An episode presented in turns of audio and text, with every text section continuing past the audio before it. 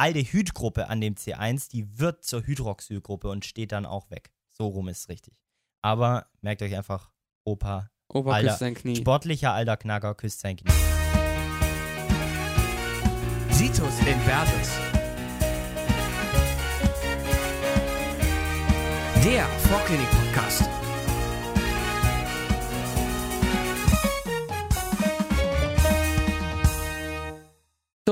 Es geht weiter, liebe, liebe Leute. Ich bin mit, mit Fabian und Tim heute hier und ähm, wir, wir wandern weiter vom Protein, nee, vom Fett, vom Lipid Lieselotte zum Protein Peter. Ein echter Tausendsacher, Tausendsasser in aller Munde, hahaha, weil ein wichtiger Anteil von, äh, von unserer Nahrung, Brauchen denn als Enzym, als Transporter, als Antikörper, als Strukturelement, alles Funktionen und Aufgaben von unserem Peter. Viel zu tun, aber halt eben auch leider viel zu lernen. Ja, wobei die Proteine so der kleinere Teil unserer Folge heute werden. Wir schauen uns erstmal an, wie die so aufgebaut sind. Und zwar ähm, kennt man das ja, dass der Grundbaustein für Proteine immer Aminosäuren sind. Da gibt es 21, die ähm, sogenannten proteinogenen Aminosäuren. Und die kann man nochmal unterteilen in essentiell, heißt man muss sie mit der Nahrung aufnehmen, und nicht essentielle, die vom Körper selbst hergestellt werden können. Und dann gibt es noch eine dritte Kategorie hier, äh, nämlich semi-essentielle Aminosäuren. Die können nicht genügend hergestellt werden oder in bestimmten Situationen, wie zum Beispiel in der Schwangerschaft, nicht genügend hergestellt werden und müssen dann so teilweise eben auch aus der Nahrung kommen. Dann schauen wir uns jetzt noch an, wie diese einzelnen Aminosäuren aufgebaut sind. Und da ist es wirklich so, ähm, die 21 sehen alle irgendwie unterschiedlich aus und man muss ähm, die lernen. Also es ist nämlich so, dass die im mündlichen Physikum zum Beispiel ganz gerne gefragt werden. Das heißt, irgendwann in der Vorklinik muss man die sich einfach reinziehen. Da können wir euch auch ähm, den ganzen Spaß leider nicht abnehmen. Aber was wir machen können, ist euch so die Grundstruktur, die nämlich bei jeder Aminosäure doch gleich ist, erklären. Zunächst mal ist wichtig zu wissen, dass Aminosäuren amphotär sind. Ja, das heißt, sie können einerseits sowohl als Base reagieren, also ein Proton aufnehmen, als auch als Säure reagieren, also ein Proton abgeben. Woran liegt es jetzt? Das ist eben in der Struktur begründet. Und zunächst mal haben wir da das Alpha-C-Atom, das ist so das Zentrum erstmal von allem. Ist auch ein chirales Zentrum. Dazu später mehr. Genau. Tim wird euch das Prinzip der Chiralität gleich erklären. Ähm, jetzt stellt ihr euch um dieses Zentrum hervor eine Uhr. Auf 9 Uhr, also sozusagen morgens, haben wir die Aminogruppe. Die ist ähm, eine NH2-Gruppe und kann aber, weil sie basisch ist, ein Proton aufnehmen und wird dann zu NH3+. Das ähm, nennt man dann auch den Aminoanteil, also den ersten Teil einer Aminosäure. Auf 12 Uhr hängt jetzt eine Carbo äh, Carbonsäure oder Carboxylgruppe, ähm, COOH, und die ist jetzt eine Säure, das heißt, die kann ein Proton abgeben. Dann der Säureanteil der Aminosäure. Und auf 3 Uhr, jetzt schon Richtung Nachmittag, hängt einfach ein H-Atom, ist nicht weiter so relevant. Und auf 6 Uhr abends hängt dann dieser Aminosäurerest, den ich vorhin schon angesprochen hatte. Das ist eigentlich das, was sich wirklich zwischen den einzelnen Aminosäuren unterscheidet und was man leider auswendig lernen muss. Und klassifizieren kann man das eben so, dass dieser Aminosäurerest selbst nochmal saure Eigenschaften hat oder basisch kann er auch sein. Und ähm, die zwei anderen sind noch, ob der ähm, Aminosäurerest und damit dann auch die ganze Aminosäure geladen ist oder ungeladen. Ja, also in diese vier Kategorien werden die Aminosäuren dann alle eingeteilt. Genau. Und dann äh, kann man viele von diesen Aminosäuren zu einer Kette verknüpfen. Und das funktioniert über sogenannte Peptidbindungen. Und da reagiert immer die äh, Carbonsäuregruppe, also die COOH-Gruppe, der einen Aminosäure mit der Aminogruppe der nächsten Aminosäure. Ja, und dann bilden sich eben diese Ketten. Ähm, und die Aminosäuren haben da ja dann immer so Reste dranhängen und die zeigen bei so einer Kette immer in entgegengesetzte Richtungen, ähm, damit möglichst wenig Platz, äh, beziehungsweise damit eben genug Platz da ist. Sonst, ähm, ja, kommen die sich in die Quere. Äh, die Peptidbindung ist eine kovalente, ganz normale kovalente Bindung und wenn die entsteht, wird gleichzeitig immer Wasser abgespalten. Ähm, genau. Und dann hat man eben am Ende eine Kette, wo am einen Ende ein Aminoterminus ist, also noch eine übrig gebliebene Aminogruppe und am anderen Ende eine übrig gebliebene Carbonsäuregruppe, der Carbon-Terminus, beziehungsweise Carboxy-Terminus. Genau, das ist Aminosäure. Ja, wenn man die zusammenklöppelt, kommt ein Protein draus. Genau, und da sieht man manchmal auch diese ähm, komischen Strukturen, wo dann auf so einem Blatt irgendwie so mit so Bindestrichen draufsteht, irgendwie so Arglysglü, ja. Und man fragt sich, okay, was, was soll das eigentlich genau sein? Auf der Tastatur eingeschlafen. Ja, entweder das, genau, oder man hat einfach ähm, die Primärstruktur eines Proteins da gerade vor sich, weil diese einzelnen ähm, drei Buchstabencodes stehen quasi für Aminosäuren. Die Primärstruktur ist also einfach nur die Aminosäuresequenz, wie die aneinander gereiht sind. Also einfach nur die Reihenfolge der einzelnen Aminosäuren und die ist eben bestimmt für alle weiteren Strukturen und Faltungen. In der Sekundärstruktur gehen wir jetzt schon eine Ebene höher und da gibt es dann Wechselwirkungen zwischen den O- und den H-Atomen dieser Aminosäuren.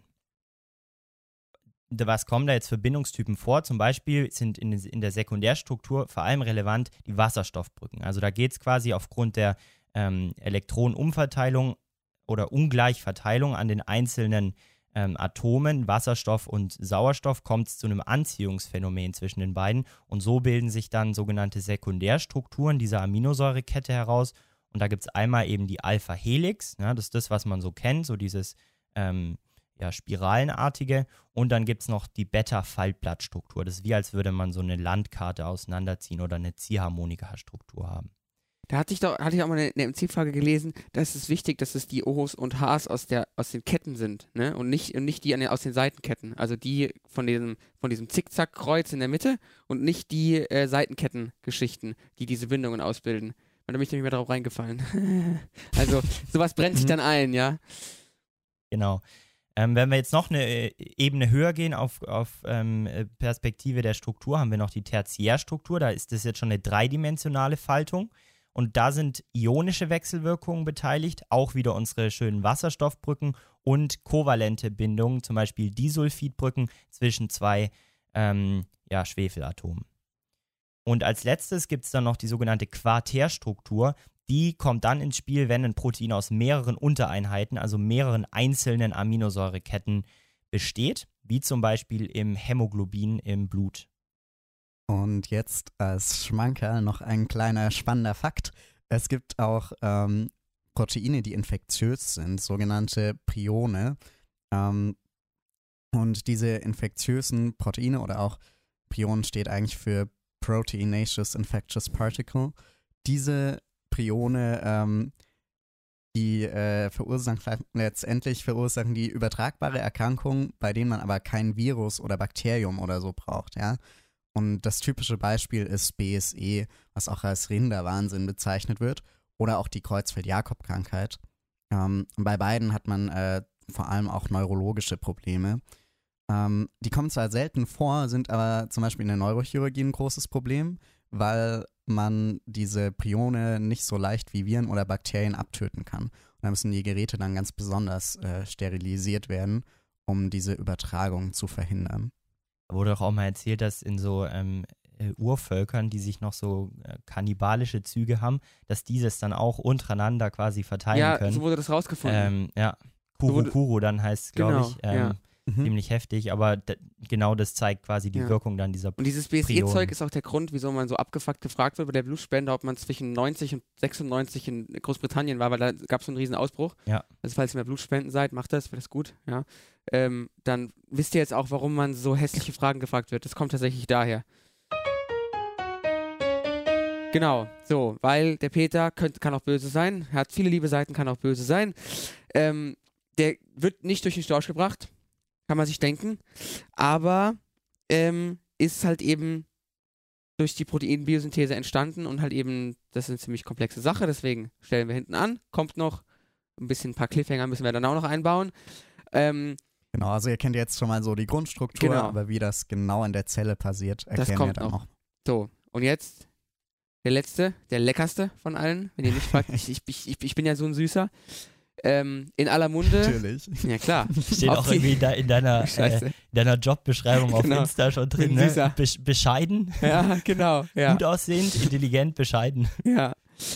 und süß. Low Carb Diäten, Zucker, Traubenzucker, überall steht es in der Werbung drin. Alles lästig, was ist gut, was ist nicht, weiß keiner.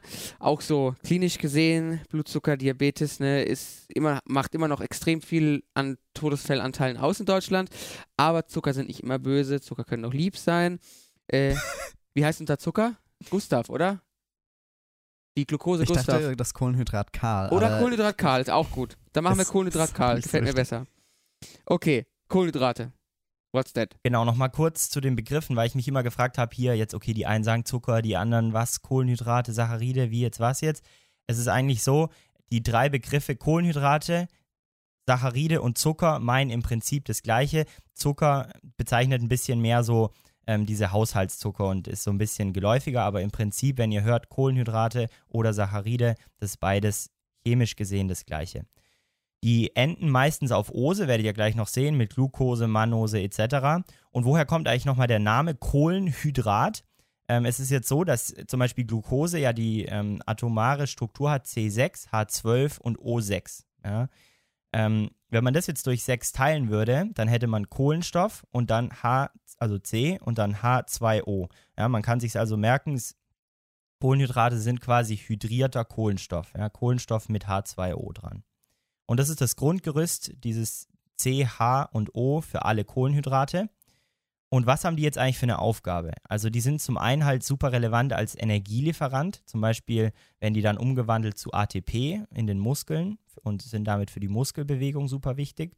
Dann ähm, können sie auch in Lipide, die Speicherform, umgewandelt werden. Das ist das, was halt auch gesellschaftlich sehr relevant ist, weil die Leute halt viele davon zu Halt fett sind. fett ganz sind. einfach. Fett wie Norton. Äh, genau.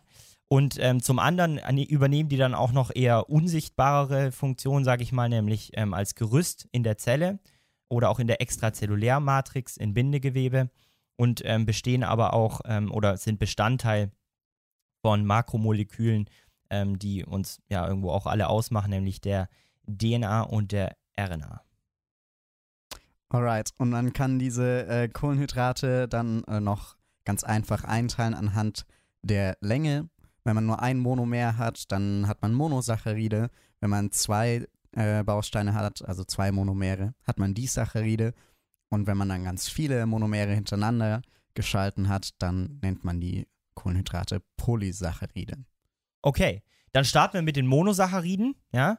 Und zwar gucken wir uns erstmal an, wie die notiert werden. Wir haben also bei den Monosacchariden ein Grundgerüst aus meistens 5 bis 6 C-Atomen. Die werden jetzt in der sogenannten Fischer-Projektion senkrecht von oben nach unten aufgeschrieben. Das C-Atom, was am höchsten oxidiert ist, schreibt man nach oben, ja, wo quasi am meisten schwere Teile dranhängen. So, das wird als 1 bezeichnet, C1. Und alle C-Atome darunter senkrecht bekommen dann 2, 3, 4 und so weiter. An diesen C-Atomen hängen jetzt nach rechts und links weg entweder OH-Gruppen oder nur Wasserstoffatome. So, und in, wenn man sich jetzt, jetzt dreidimensional vorstellen will, ist es so, dass die Substituenten ähm, zum Betrachter hin zeigen, ja, also die zu den Seiten wegstehen und diese senkrechte Kette, die biegt sich jetzt vor euch, von euch weg. Wichtig ähm, für die Kohlenhydrate und die Einteilung sind aber vor allem die Substituenten an dem C1 ganz oben und dem C2-Atom. Am C1-Atom, wenn da nämlich eine sogenannte Aldehydgruppe hängt, dann wird das Ganze als Aldose bezeichnet. Ja? Also Ose habt ihr wieder ein Kohlenhydrat, Aldehydgruppe, Aldose. An dem C2 ist es jetzt so, da hängt bei Ketosen eine sogenannte Ketogruppe. Und an C3 bis C5 hängen, wie gesagt, immer Hydroxylgruppen und auf der gegenüberliegenden Seite ein H-Atom. So werden die Monosaccharide eingeteilt. Entweder in Aldosen oder in Ketosen, je nachdem, was am C1 oder C2-Atom dranhängt.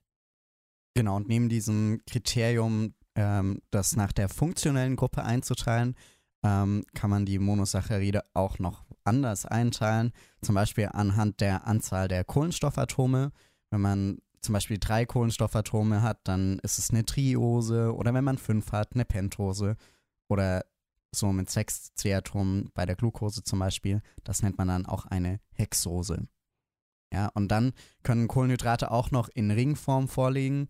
Und je nachdem, ob dieser Ring dann fünf Ecken hat oder sechs, nennt man es Furanose oder Pyranose. Okay, jetzt äh, kennen wir die grundsätzlichen Einteilungskriterien und schauen noch kurz äh, zwei, drei Beispiele an. Ja, das Prominente ist sicherlich die Glucose. Wie, aus was besteht das? Das sind sechs C-Atome. Es ist also eine Hexose und es hat am C1-Atom eine Aldehydgruppe, also eine Aldose. Wie merkt man sich jetzt, wie die OH-Gruppen an der Glucose dranhängen? Da gibt es ähm, den Merkspruch der Tatütata, also Feuerwehr oder Polizei oder Krankenwagen oder was auch immer. Wichtig dabei ist einfach, dass ihr quasi die Abfolge rechts, links, rechts, rechts versteht. Ja, weil so sind nämlich die OH-Gruppen an der Glucose angehängt. Tatü, Tata. Zweit, auf Platz 2 sozusagen steht dann die Ribose. Das ist auch eine Aldose, hat allerdings nur 5 C-Atome. Ist also keine Hexose, sondern eine Pentose. Und dann gibt es noch den Fruchtzucker, die Fructose, ist auch eine Hexose und hängt aber am, da hängt am C2-Atom dann eine Carbonylgruppe. Man rechnet also die Fructose zu den Ketosen. So. Und jetzt wird's, jetzt wird's, Festhalten. bis, jetzt wird's bisschen abgefuckt. Aber festhalten und Handbremse anziehen. Ja. Ja, weil jetzt das nächste Thema ist die sogenannte Stereochemie. Es hat jetzt also nichts mit Musik oder irgendwie, keine Ahnung, Bässen oder sonst noch was zu tun. Es ist leider äh, nicht ganz das Metier. Ähm, aber es geht darum, dass diese Moleküle ja jetzt alle ungefähr gleich aufgebaut sind in den Kohlenhydraten. Ja? Wir haben immer C, Kohlenstoff, H, Wasserstoff und O, Sauerstoff. Und die Stereochemie dient quasi jetzt dem Vergleich dieser einzelnen Strukturen. Und da gibt es eben jetzt verschiedene Stufen der Ähnlichkeit. Zunächst zuerst mal die einfachste Ähnlichkeit ist, wenn die die gleiche Summenformel haben. Ja, weil dann spricht man von sogenannten Isomeren. Das ist zum Beispiel der Fall eben bei Glucose und bei Fructose, weil die beide 6 C-Atome haben, 12 H-Atome und 6 O-Atome. Die Anordnung dieser Atome spielt hier jetzt noch überhaupt keine Rolle. Das kommt in der zweiten Ebene. Da gucken wir jetzt, okay, wir haben zwei Isomere und wie unterscheiden die sich jetzt genau? Wir gehen also ein bisschen weiter ins Detail und unterscheiden dabei jetzt sogenannte Konstitutionsisomere und Stereoisomere. Bei Konstitution ist also sozusagen der, also ja, die Constitution, der Aufbau oder so, so kann man sich es vielleicht merken, anders, weil die Atome wirklich unterschiedlich und anders miteinander verknüpft sind. Beispiele dafür wäre Aldose und Ketose. Ja. In der Stereoisomerie, da hätten wir jetzt auch wieder die gleiche Summenformel, aber eine unterschiedliche Anordnung der Atome, 3D im Raum. Da ist also die Frage, okay, wo, wo zeigt jetzt eigentlich die Bindung der Atome hin? Genau, also bei Stereoisomerie sind die Atome alle gleich verknüpft letztendlich, sondern und es geht wirklich nur ähm, um Winkel zwischen den verschiedenen Bindungen. Und man kann bei der Stereoisomerie jetzt noch tiefer ins Detail gehen. Und die einfache Form sind Konformationsisomere. Die sind wirklich chillig, weil da kann man einfach ähm, die Einzelbindungen der verschiedenen Isomere, darum kann man die ähm, Atome immer drehen. Einzelbindungen sind in der Regel freidrehbar. Es gibt ein paar Ausnahmen, aber es geht in der Regel. Und wenn man das machen kann und sie dann quasi äh, dasselbe Molekül ähm, bilden, dann hat man Konformationsisomere. Als nächstes gibt es halt noch die Konfigurationsisomere. Kann man sich eben so merken, dass die quasi die gleiche Atomfigur haben, aber die Atome sind so angeordnet, dass man sie eben nicht durch die Drehung um die, Einzel äh, um die Einfachbindung ineinander überführen kann. Das heißt, auch hier spielt wieder die 3D-Ausrichtung und die Winkel im Raum die entscheidende Rolle, dass sich die Atome dann doch nicht ganz gleichen. Und da gibt es jetzt halt zwei Möglichkeiten. Zum einen, dass wir eben eine Doppelbindung im Molekül haben, die ist ja auch nicht drehbar und dann spricht man von sogenannter Cis-Trans-Isomerie. Stellt euch also vor, ihr habt hier eure Doppelbindung, legt dann eine Achse durch und schaut jetzt, okay, zeigen die zwei schwersten Substituenten, kann man sagen, ähm, auf dieselbe Richtung bezogen auf diese Achse oder auf zwei unterschiedliche Richtungen. Und dann kann man sagen, wenn die auf derselben äh, Seite liegen, ist es cis und wenn die auf unterschiedlichen Seiten liegen, sind es Transisomere. Und die zweite Möglichkeit ähm, für Konfigurationsisomere ist, ähm, tritt dann quasi auf, wenn man chirale bzw. asymmetrische Kohlenstoffatome hat. Und Jetzt, jetzt bräuchten wir so ein Jingle, so ein genau, und jetzt äh, schauen wir uns mal an, was äh, Chiralität eigentlich bedeutet. Ja, das ist erstmal ein bisschen, bisschen verwirrend immer, das Konzept. Aber letztendlich kommt das auch wieder dadurch zustande, wie die Substituenten um Kohlenstoffatome angeordnet sind, welche Bindungswinkel es da gibt. So, und diese, diese Kette, die wir von der Fischer-Projektion kennen, die wir einfach auf dem Blatt Papier zeichnen können, von oben nach unten, die ist eigentlich nie so flach wie auf dem Papier. Und wenn wir jetzt ein C rauspicken, was weiß ich, von mir aus das C3 und uns das anschauen, dann geht eigentlich alles, was darüber und darunter ist, quasi in die Bildebene, also unter unseren Schreibtisch, ja. Und alles ähm, andere, die Substituenten, die nach rechts und links zeigen, die zeigen eigentlich zu uns her. Und deshalb äh, kann man ja auch, äh, hatten wir ja vorhin bei den Isomeren schon, das Ganze nicht so einfach drehen, weil das eben äh, nicht flach, nicht planar ist. So. Und ein chirales C-Atom zeichnet sich jetzt dadurch aus, dass es an vier Bindungsstellen, also an den vier möglichen Bindungsstellen, an jeder einen anderen Substituenten hat.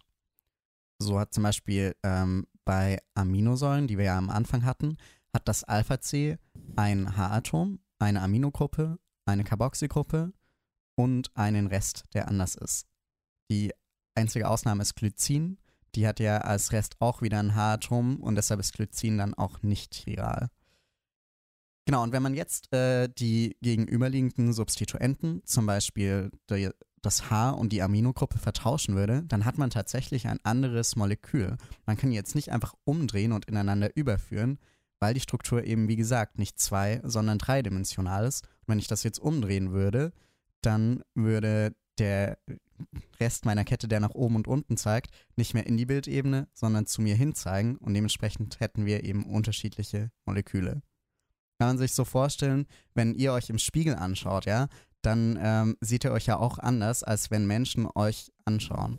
Ja.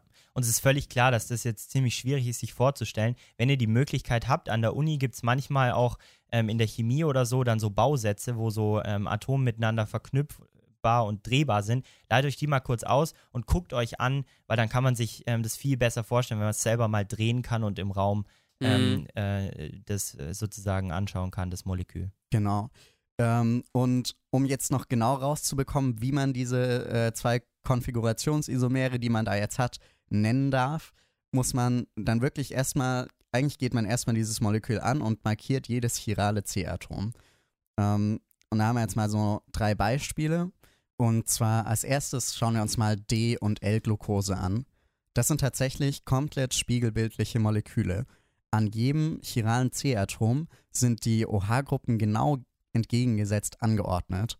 Und am C5 ist eben bei D-Glucose das OH rechts, deshalb wie Dexter ähm, die D-Glucose und ähm, bei L-Glucose ist es da eben links.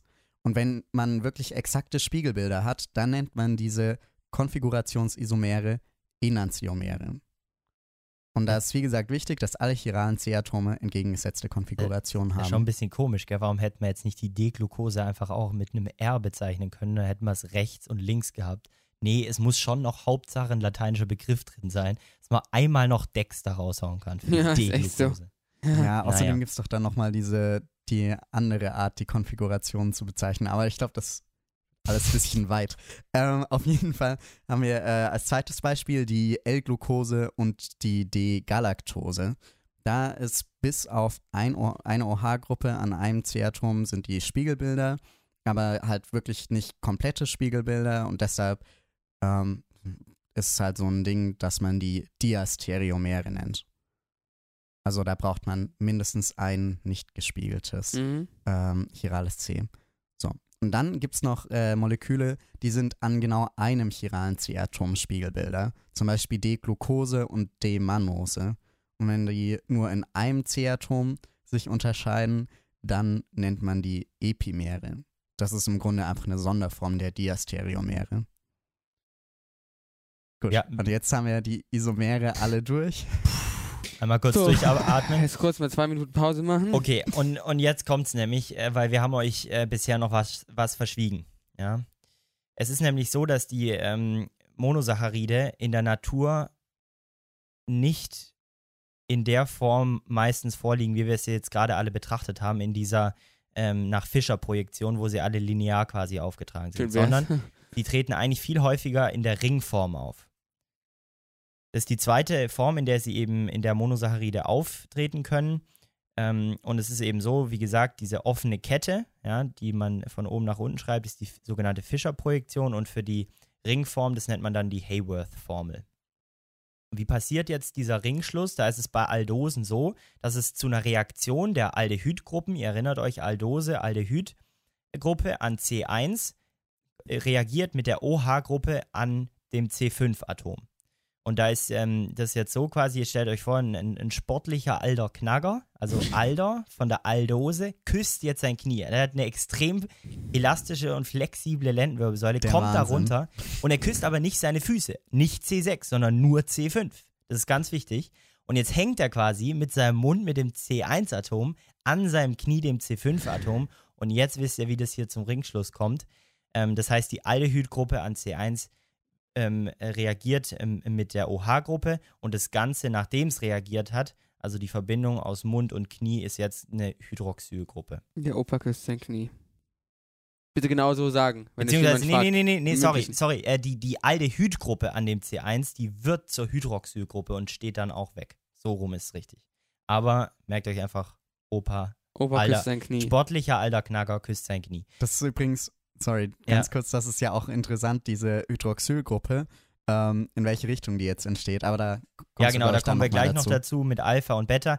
Ähm, Nochmal nur kurz molekular, wa was geht eigentlich bei dem, bei dem Opa da ab? Ähm, molekular gesehen handelt es sich dabei um einen nukleophilen Angriff des O's am C5 an das C1. Ja, das ähm, will also quasi Elektronen abgeben, weil es hat ja viele. Da verweisen wir auch gerne noch auf die Ausführungen ähm, zu der ähm, ähm, Polarität. Der Polarität der Atome in der letzten Folge mit Lieselotte, dem Lipid. Ähm, da hört ihr das alles, wie das funktioniert. Auf jeden Fall, es kommt zu diesem nukleophilen Angriff. Da, äh, infolgedessen bildet sich eine kovalente Bindung aus und der Ringschluss ist completed. Wir haben also jetzt einen Ring mit sechs Ecken, wo fünf davon C-Atome sind und eines ist ja dieses O-Atom. Was hier also vorliegt, sechs Ecken, ist eine Pyranose. Ähm, es ist jetzt so, dass diese neu entstandene Hydroxylgruppe an dem C1-Atom, die Tim gerade schon angesprochen hat, entweder nach oben oder nach unten abstehen kann. Da ist einfach nur wichtig, wenn die nach unten steht, dann heißt es Alpha, setzt man Alpha vor diese Glukoseform hin und also im, in, wenn man es aufschreibt und wenn sie nach oben stehen würde, wäre es die Beta-Form. Und wie merkt ihr euch das? Das Alpha würde man halt eher nach unten anfangen zu zeichnen, während, also den griechischen Buchstaben und das Beta eben nach oben. ich habe mir Oder, das so gemerkt, dass das, dass das Beta sieht so aus wie das kleine B in dem Wort oben. oder ihr merkt Oder euch, dass so, so ein Alpha-Typ, ja, meistens so einen tiefer gelegten Wagen hat, weißt du, und dann zeigt es eben nach unten. Ah ja. Ja, okay. Schon, also ich merke schon alles viel cooler als die Schreibweise. Äh, Wichtig ist nur, dass ihr eure, ähm, euren Weg findet und dass ihr wisst, dass es eine äh, sogenannte Muta-Rotation gibt. Das heißt die Umwandlung von Alpha in Beta-Form. Ja, das kann also auch sein, dass diese OH-Gruppe da herumflippt an dem C1-Atom. Und das, was wir jetzt bei den Aldosen gemacht haben, ja, das können auch die Ketosen. Bloß, dass hier ähm, ja die Carbonylgruppe am C2 hängt und deshalb dieses C2-Atom besonders gut äh, reagieren kann. Ja, und dann hat man eben die Ringbildung zwischen C2 und OH-Gruppe am C5. Äh, übrigens gibt es hier keine Wasserabspaltung, ähm, was letztendlich einfach daran liegt, dass man eben eine Ketogruppe hat, die reagiert und nicht die Aldehydgruppe. Und es entsteht dann ein Ring mit fünf Ecken, eine Furanose. Und da hat man eben vier C-Atome als Ecken und wieder ein O-Atom. Und jetzt hatten wir äh, vorhin schon die ganzen OH-Gruppen immer erklärt mit dem Tatü, Tata und dies, das. Ja, und man kann sich jetzt, äh, muss man ja rauskriegen, ob man die OH-Gruppen in der Hayworth-Formel dann nach oben oder nach unten schreibt.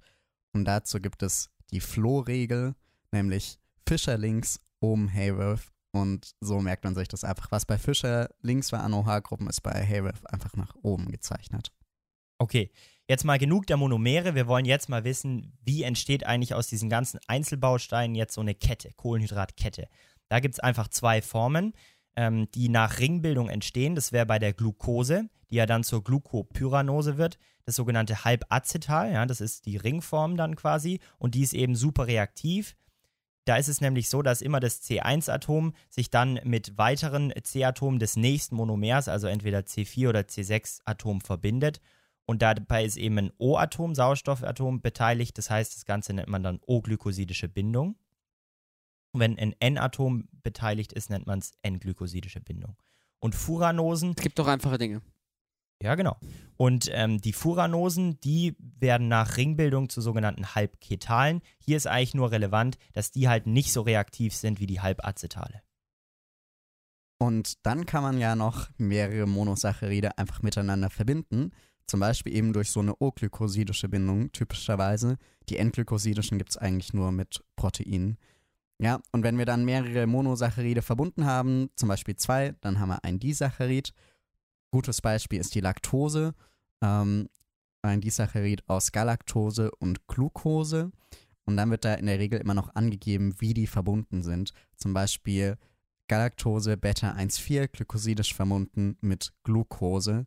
Ähm, wo dann einfach wirklich nochmal die gesamte Konfiguration angegeben wird und erklärt wird, welche C-Atome ähm, hier letztendlich miteinander verbunden werden. Und dann kann eben zum Beispiel bei der Laktose kann das C1 äh, kann das C1-Atom der Glucose dann wieder mit neuen OH-Gruppen am C4-Atom eines weiteren Monosaccarids reagieren und so kann sich die Kette immer weiter verlängern, bis letztendlich ein Polysaccharid entsteht. Schwupps sind wir bei der Riesenkette und Polysaccharide sind eben quasi ähm, aus Monosaccharid-Einheiten aufgebaute äh, Ketten und so definiert, ab dem Zeitpunkt, wo mehr als zehn dieser Monosaccharide verknüpft sind, ist es dann Polysaccharid.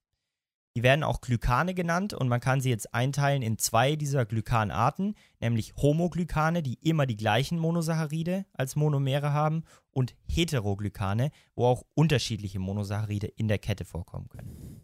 Und hier wird es jetzt nochmal ziemlich spannend, weil das sind wirklich wichtige Moleküle. Bei den Homoglykanen ist ähm, ein wichtiger Vertreter das Glykogen. Das ist ähm, einfach die Speicherform der Glucose, zum Beispiel im Muskelgewebe oder auch in der Leber. Und man kann sich das Glykogen so ein bisschen äh, wie so ein Baum vorstellen, ja, mit immer wieder geraden Strecken und dann Abzweigungen. Die geraden Strecken, die ähm, sind immer Alpha-1,4-glykosidisch verbunden und dann gibt es so nach jeder zehnten Glucose ungefähr eine Alpha-1,6-Bindung, wo dann eben eine Abzweigung äh, stattfindet. Und ein weiteres Homoglykan ist auch die Stärke. Das ist quasi das Glykogen der Pflanzen, ähm, zusammengesetzt aus Amylose und Amylopektin. Auch alles nicht so wichtig. Auf jeden Fall hat man hier auch so eine Alpha-1,4-Verbindung. Ähm, und nach jeder 30. Glucose circa eine Alpha-1,6-Abspaltung. Und dann gibt es noch die Zellulose. Ähm, das ist, sind so Strukturfasern in Pflanzen und die können im menschlichen Darm nicht gespalten werden. Das liegt daran, dass die Beta-1,4-glykosidisch verbunden sind und wir dafür einfach keine Enzyme haben, sondern wir können halt nur diese Alpha-1,4-Bindung spalten oder diese Alpha-1,6-Bindung. Dann noch zur zweiten Form dieser Glykane, es wären dann diese Heteroglykane. Da ist der wichtigste Vertreter sicherlich das, die Glycosaminoglykane, auch GAGs abgekürzt, GAG. Und ähm, die bestehen jetzt aus solchen sich wiederholenden Disaccharid-Einheiten und haben aber erstmal noch keine Verzweigung und ähm, sind auch nicht an Proteine verbunden, stehen also für sich selber. Und die haben jetzt die coole Eigenschaft, dass sie eben viele negativ geladene Gruppen beinhalten, zum Beispiel Sulfat- oder Carboxylatgruppen. Und diese negativen Ladungen, die ziehen ja jetzt Wasser an. Und aufgrund dessen kann dieses eigentlich ziemlich kleine, relativ gesehen, Molekül super viel Wasser um sich binden und die Viskosität erhöhen. Das ist natürlich sehr relevant, zum Beispiel für Knorpel oder so, dass das alles schön gefedert wird und auch damit die Haut zum Beispiel schön straff aussieht. Ja, dafür braucht man immer Volumen und das äh, schafft dieses, ähm, diese Gags, indem es Wasser eben anzieht. Die Beispiel, ähm, Beispiele dafür wären eben, dass ähm, zum Beispiel Hyaluronsäure ist ja auch in vielen Kosmetika drin. Ähm, und wenn das seine Funktion verliert, bekommt man eben zum Beispiel diese Falten, also ist nicht mehr so straff alles. Ähm, Chondroitinsulfat kommt eben im Knorpelgewebe vor und Heparin ist ja wichtig in der Blutgerinnung ähm, und gehört auch zu den GAGs. Genau, so. Aber da jetzt natürlich ähm, wir in der Folge über Proteine und über Zucker geredet haben, gibt es natürlich auch noch Spökes, wo beides drin vorkommt. Genau, nämlich sogenannte proteingebundene Heteroglykane. Und Äh, da gibt es hauptsächlich eben die Proteoglykane und Glykoproteine. Und der zweite Wortanteil ist immer so das, was eigentlich das Molekül ausmacht. Bei den Proteoglykanen also der Kohlenhydratanteil. Und da sind GAGs einfach kovalent an ein Proteinrückgrat gebunden. Ähm, und Proteoglykane haben eine ganz wichtige Funktion in der Extrazellulärmatrix als Strukturbaustein. Dann gibt es noch Glykoproteine. Hier haben wir eigentlich Proteine, an denen eben so ein bisschen Kohlenhydrate noch mit dranhängen. Ähm, und dann besteht dieser Zuckerrest meistens so aus 5 bis 15 Monosaccharidbausteinchen. Einfach so ein Zuckerbäumchen, was da eben rangehängt wird. Und diese Zucker können O- oder N-glykosidisch verknüpft werden. N-glykosidisch ähm, werden sie verknüpft über Asparaginreste im Protein. Ähm, das wird an der inneren Schicht der Membran des endoplasmatischen Retikulums gemacht. Und ähm, die O-glykosidische Verbindung erfolgt über Serin- oder Threoninreste. Und das findet im Golgi-Apparat direkt am Protein statt. Und auf diese O- oder N-glykosidische Sache wird immer viel Wert gelegt, auch im Physikum. Man kann sich zumindest schon mal merken, dass die O-Verbindung im Golgi-Apparat gemacht wird und N ähm, wird eben am R gemacht und da kann man sich immer merken, dass das an Asparaginresten gemacht wird, weil die ja auch ähm, das N dann am Ende haben. Zum Abschluss noch ähm, die Aussage, dass eben die proteingebundenen Heteroglykane noch an anderen Stellen im Körper auch vorkommen und da irgendwie sehr interessante Funktionen übernehmen, dass sie eben zum Beispiel in der Zellmembran noch eingebaut sein können, als Kollagene oder an Kollagene angeheftet sein können, ähm, als Plasmaproteine können auch glykosyliert sein mit solchen Protein, also mit solchen äh, Heteroglykanen. Und zum Beispiel ähm, in dem Blutgruppensystem, in diesem AB0-System, das richtet sich nach genau diesen Resten, also Kohlenhydratketten, die auf den ähm, Membranproteinen in der Erythrozytenmembran angeheftet sind. Und auch bei Plasmaproteinen, die haben ja auch quasi ein Alter, ein Verfallsdatum und ähm, das richtet sich auch nach der Länge der Kohlenhydratketten. Die werden quasi mit der Zeit so aufgefespert und ähm, wenn die zu kurz also sind. Für die Auf- nicht Hey, hey, hey, kennt ihr das nicht? Also ein. Feschbar, also Ja, halt so, ein, so aufschnabuliert. Schnapuliert. Vielleicht Das kennt ist ja ihr mal besser. Ja, okay. Also die werden halt äh, abgebaut und ähm, wenn die zu kurz sind, dann weiß der Körper, okay, hier dieses Plasmaprotein ist zu alt, muss weg und kann das ähm, abbauen. Genau, so, also, was nehmen wir mit von heute? Monosaccharide bestehen aus dem Grundgerüst von 5 bis 6 Atomen. Enantiomere sind wie Spiegelbilder. Die Saccharide können je nach Alpha oder Beta einmal 1,4 oder 1,6 verknüpft werden, je nachdem ob Seitenkette oder nicht. Glycosaminoglycane, gerade eben besprochen, haben einen hohen Anteil an negativ geladenen Sulfatresten. Somit lagert sich Wasser gut ein, die sind schön bouncy. Und bei N-glykosidischen Bindungen in Glykoproteinen wird der Kohlenhydratanteil auch an der Innenseite der ER-Membran aufgebaut und dann aufs Protein übertragen. Das kann man sich auch nochmal merken. Genau. Ähm, checkt auch sehr gerne unseren Insta-Kanal, da laden wir noch eine MC-Frage hoch, falls ihr euer aus dieser Folge mitgenommenes Wissen überprüfen wollt Genau. und gebt uns auch immer gerne Und Feedback. Feedback, Feedback, Feedback. Immer Feedback. So, das war genug Zucker. Wir waren in aller Munde. Super geil. Ja, Vielen Dank euch fürs Zuhören. Prost Mahlzeit, bis zum nächsten Mal. Bis bald. Und Ciao, tschüss. Leute.